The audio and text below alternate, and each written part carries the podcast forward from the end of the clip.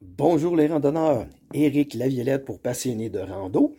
Euh, je vous souhaite la bienvenue à, notre nouveau balado, à notre nouveau euh, podcast. Donc, euh, ce sera la première édition qui, qui est, si on veut, 100% balado, 100% audio. Normalement, les, autres podcasts qu'on a publiés, balado qu'on a publiés jusqu'à maintenant, étaient tirés de vidéos que nous avions fait et publié sur la page de Passionnés de rando. Mais aujourd'hui, on y va avec un premier euh, podcast. Je m'excuse, je, dis tendance à dire podcast. On va plutôt parler euh, les bons termes de balado. Mais je m'excuse en avance euh, si j'utilise le, terme anglophone à travers tout ça. Donc, le sujet d'aujourd'hui, un petit sujet un peu délicat qui va peut-être réveiller certaines passions. On va parler de cohabitation entre et de relation entre randonneurs et chasseurs. Et oui, et oui, un petit sujet, euh, gros sujet, je devrais dire, mais surtout très délicat. Ce que je veux faire aujourd'hui, c'est essayer de rester le plus objectif possible en présentant les points de chacun des partis dans ces, ces, ces, relations un peu houleuses qui existent depuis longtemps entre chasseurs et, randonneurs. Donc, euh, les relations euh, interpersonnelles et aussi en ce qui concerne l'utilisation du territoire. Ce qui m'amène à vous euh, parler de ça aujourd'hui, bien, comme plusieurs l'ont vu et je l'ai même partagé sur Passionné de randonnée, une de nos publications. Vous savez, bon, le mont Gosford, qui est un des joyaux du Québec en termes de randonnée en montagne il y a des grosses problématiques à l'heure actuelle. Les refuges ont été fermés. Euh, donc, la chicane est prise et, durait depuis un certain temps entre les utilisateurs euh, au niveau territoire de chasse et les sentiers euh, qui étaient exploités, si on veut, par la municipalité en association avec les sentiers frontaliers. Donc, suite à quelques années où ça a été très problématique, ben, ils sont arrivés à un impasse euh, et une situation irrésolvable selon le maire de la, municipalité. Donc l'organisme de gestion euh, de la montagne des sentiers va être dissous. Euh, et tout ça, donc, les refuges ont été fermés. Les sentiers sont toujours accessibles. Ils vont sûrement continuer à l'être. Du moins, je le l'espère. Donc, c'est suite à ça un peu que je, veux discuter avec vous, vous parler un peu de cette situation-là. Donc, premier point, ben, on sait que souvent les chasseurs et les randonneurs vont utiliser les mêmes territoires, les mêmes terrains de jeu, si on veut. Donc, les chasseurs, ben, pour la chasse, qui est souvent dans une période très restreinte de l'année. Mais malheureusement, cette période-là très restreinte de l'année où ils effectuent leurs activités de chasse. Et moi, je tiens à vous dire, je peux parler des deux côtés car je suis randonneur, mais je suis aussi chasseur. Je chasse au chevreuil et tout ça. Je le fais sur des terres privées, mais des endroits où il n'y a pas de sentier, évidemment. Mais pour plusieurs, si on veut, chasseurs, cette période-là tombe dans une des plus belles périodes de randonnée pour les randonneurs, qui fait que beaucoup, beaucoup d'organismes, par question de sécurité, évidemment, vont fermer les sentiers durant la période de chasse. Comme nous autres ici, les sentiers de l'Estrie, mais dans les périodes de chasse, ça va être fermé.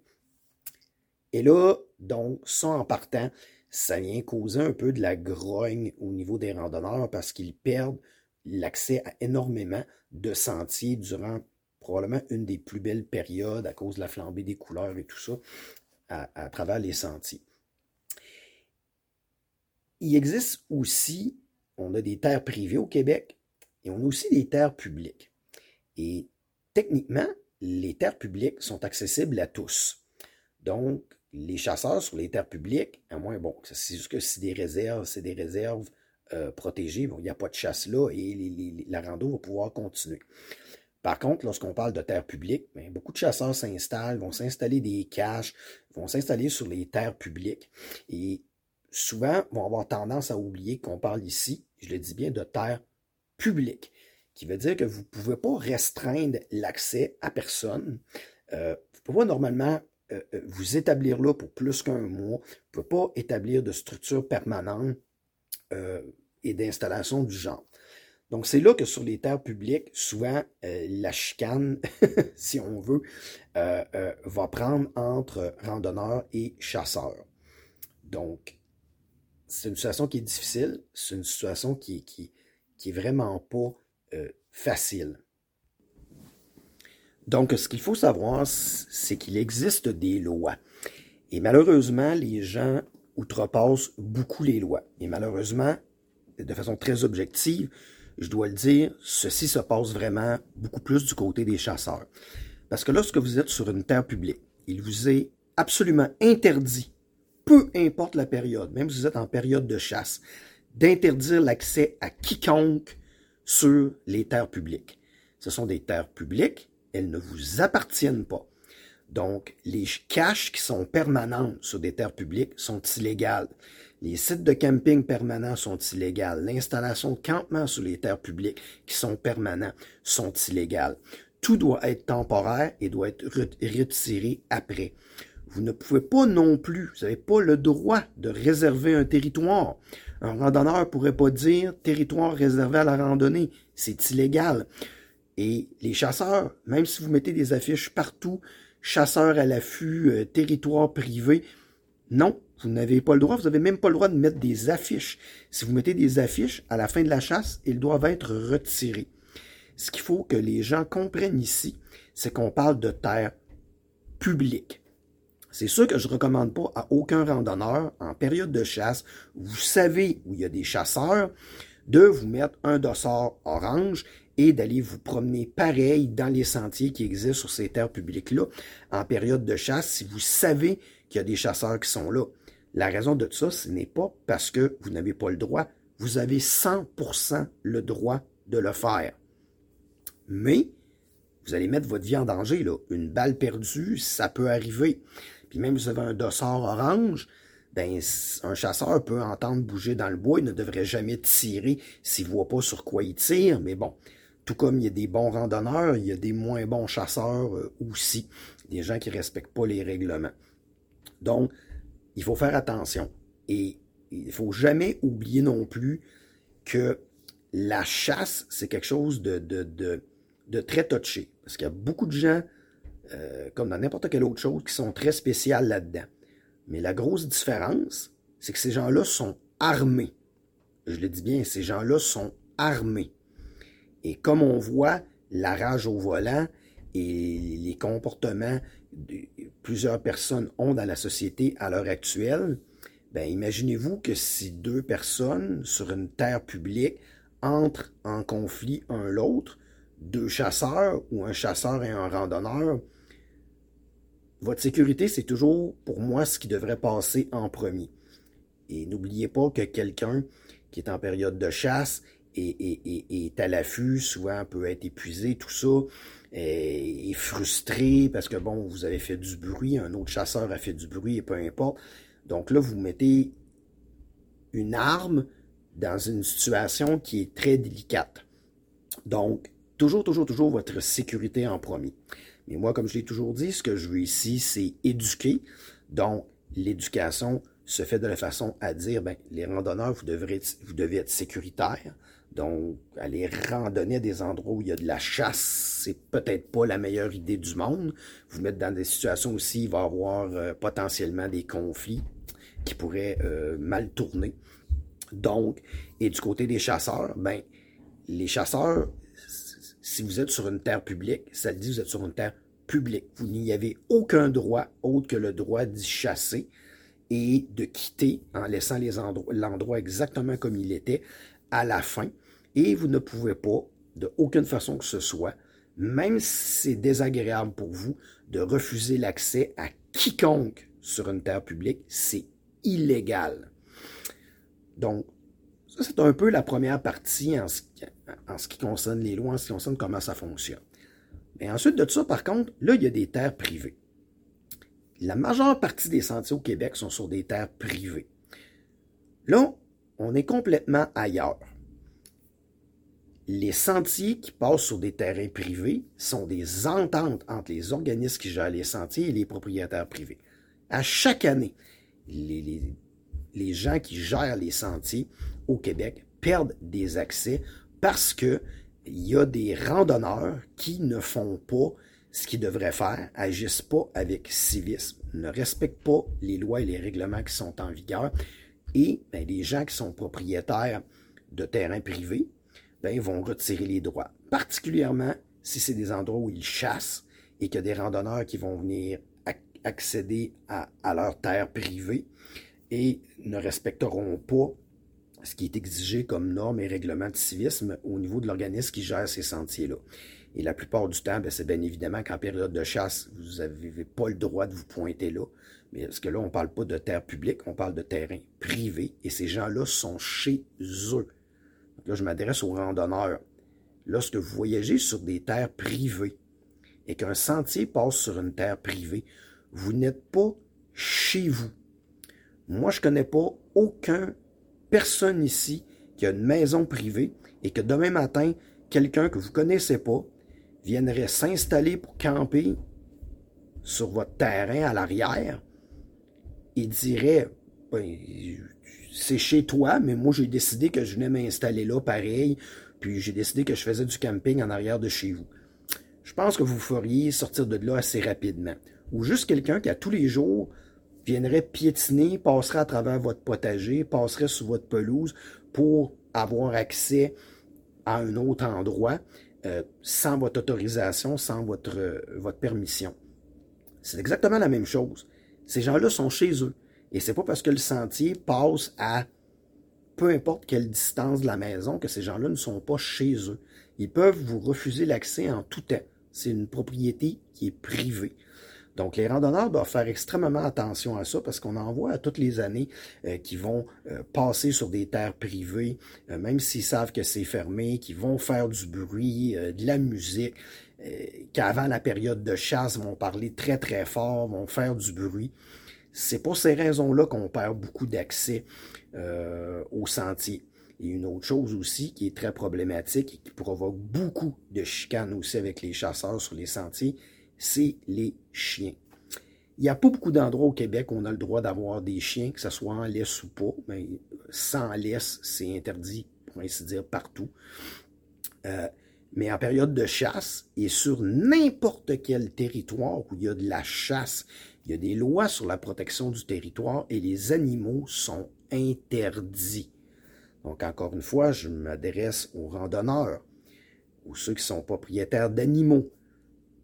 Il y a toujours des affiches qui vous disent si c'est permis ou pas à l'entrée des sentiers et partout dans les sentiers. Dire je le savais pas, vous savez très bien que c'est pas vrai. Vous le savez, mais vous décidez d'y aller quand même. C'est interdit, c'est interdit. Encore une fois, je le répète, vous n'êtes pas chez vous. Vous êtes chez un individu, vous êtes chez quelqu'un, vous êtes sur une propriété privée. Et si eux ont dit, je n'autorise pas les chiens chez moi, ben vous laissez votre chien chez vous. C'est triste, mais c'est comme ça. Comme je dis, moi, je suis pas sûr que vous accepteriez que quelqu'un vienne envahir votre propriété privée avec ses animaux et tout ça euh, sans votre autorisation. Donc, c'est vraiment comme ça qu'il faut que vous le voyez. Mettez-vous dans la peau des gens à qui appartiennent, si on veut, là, donc ces terrains-là. Donc, en période de chasse, ben ça, de la part des randonneurs, l'accès de façon illégale et, les animaux, euh, encore, encore plus s'ils sont sont pas en laisse et que vous les laissez courir partout euh, sur le terrain, euh, sur un terrain privé, ben c'est sûr et certain que ça, ben ça c'est notre responsabilité de notre côté à nous en tant que randonneurs, là, donc à se comporter de façon civilisée et respectueuse. Donc, c'est un peu les problématiques et c'est pour ça qu'il y a de la chicane depuis longtemps entre les randonneurs et les chasseurs. Euh, ce qu'il faut comprendre aussi, bon, là, je ne parlerai plus de terres privées, parce que les terres privées, le dossier, c'est un peu réglé. Les gens sont chez eux, peuvent décider de faire ce qu'ils veulent chez eux, et encore plus en période de chasse, ben, il faut être respectueux, on peut juste comme pas aller là, euh, tout simplement. En ce qui concerne les terres publiques, c'est un peu une autre histoire. Parce que les terres publiques, ben, comme je dis, on ne peut pas couper l'accès à personne. Donc, un randonneur qui veut y aller, même en période de chasse, il prend des risques, mais il a le droit d'y aller, personne n'a le droit de l'empêcher d'y aller. tout comme personne, aucun randonneur a le droit d'empêcher un chasseur d'aller chasser sur une terre publique parce qu'il y a autant le droit à l'accès à ces terres-là que vous. Souvent, l'autre point objectif que je veux vous faire valoir, et souvent ce qui va créer aussi des conflits, c'est que lorsqu'on prend une terre publique et que des chasseurs s'approprient des grands territoires, une, certaine dimension de territoire, pendant deux mois, pendant un mois, peu importe, parce qu'il y a des chasseurs qui font trois, quatre sortes de chasses différentes. Mais peu importe, la période de la chasse, ça peut durer aux alentours de deux mois, donc ça, ça monopolise des grands territoires publics pendant deux mois, dans une période qui est, comme je dis encore une fois, qui est une des plus belles périodes pour la randonnée. Mais on bloque ces territoires-là pour un très, très faible nombre d'individus. Alors que si on gardait ce même territoire-là ouvert, les randonneurs, dans cette période-là, seraient beaucoup plus nombreux à utiliser cette même superficie de territoire-là. Donc, c'est un autre point, ça, du côté des randonneurs, qui peut être dur à avaler. Donc, vous me fermez mes sentiers pendant deux mois. Nous, on est 2000 à passer ici à toutes les fins de semaine, mais vous allez nous bloquer ce territoire-là pour 7-8 chasseurs pendant deux mois par année qui chassent sur ce territoire-là. ça, c'est dur à avaler pour les randonneurs. Mais de l'autre côté, les chasseurs qui, eux, ne randonnent pas, peuvent très bien dire, ben regardez les amis, vous autres, vous utilisez ce territoire-là pendant dix mois par année. Nous, on ne peut pas aller y chasser, on ne peut pas rien y faire pendant cette autre période-là. Donc, deux mois, c'est pas beaucoup demandé que nous aussi, on puisse pratiquer nos activités. Donc, vous voyez que la cohabitation n'est pas nécessairement simple. Où ça se complique, dans un dossier comme le Mont Gosford, si on veut, qui, est très médiatisé actuellement, c'est que des gens ont des chasses gardées et veulent s'approprier des choses qui ne leur appartiennent pas nécessairement. Le Mont Gosford, il y a une partie de ça qui, est des terres publiques et tout ça. Puis, malheureusement, énormément de, pression qui se fait euh, du côté des chasseurs, puis du côté des organisations qui sont là pour toujours en avoir plus et en avoir plus. Et c'est là qu'à un moment donné, les gens doivent se parler et les gens doivent comprendre qu'il faut arrêter de toujours vouloir tirer la couverture de notre côté. Les chasseurs, ils ont leur territoire, ils ont leur période pour chasser et tout ça, et ça devrait être suffisant. Le reste de l'année, c'est un accès aux randonneurs. Ces randonneurs-là devraient avoir le, droit, devraient pouvoir utiliser le territoire et il y a des ententes qui existaient. Ces ententes-là, ben, ils doivent être respectés d'autant d'un bord que de l'autre, d'autant de la ville que du, côté des chasseurs que du côté de la ZEC. Mais à la fin de la journée, il y a une grosse partie de ça qui sont des terres publiques, il y a une grosse partie qui est une réserve. Donc, les gens, à un moment donné, vont devoir euh, s'entendre. Je sais que la chicane là-bas a duré euh, longtemps, puis là, ça a atteint un point culminant où il n'y avait plus d'entente et, et, tout a tombé. Ben, j'espère qu'on va pouvoir continuer à avoir accès à ces sentiers-là. Et pour conclure, ben, moi, ce que je vous dis, c'est que il faut être euh, respectueux euh, il faut avoir un, minimum de sévices, un minimum d'éthique, que ce soit du côté des chasseurs ou du côté des randonneurs, pour que tout le monde puisse bien utiliser le territoire, qu'il soit privé ou qu'il soit public, de la bonne façon, dans les règles de l'art. Et comme ça, tout le monde va, euh, va être heureux. Et tout le monde est payeur de taxes, donc les terres publiques appartiennent à tout le monde. Il faut juste trouver un moyen de pouvoir cohabiter ensemble et tout le monde pratiquer euh, notre sport et nos activités de plein air sur ces différents territoires-là. Et bien évidemment, le faire en sécurité et en bonne harmonie. Donc, c'était Éric Laviolette pour Passionné de rando. Et merci d'avoir écouté euh, notre balado. Si vous avez des idées de sujets, des idées de balado que vous aimeriez euh, que l'on puisse discuter, que l'on puisse traiter, bien, laissez-le nous savoir. Ça serait très intéressant d'avoir votre, votre opinion. Donc, je vous remercie. Euh, passez une bonne randonnée. Passez une bonne journée.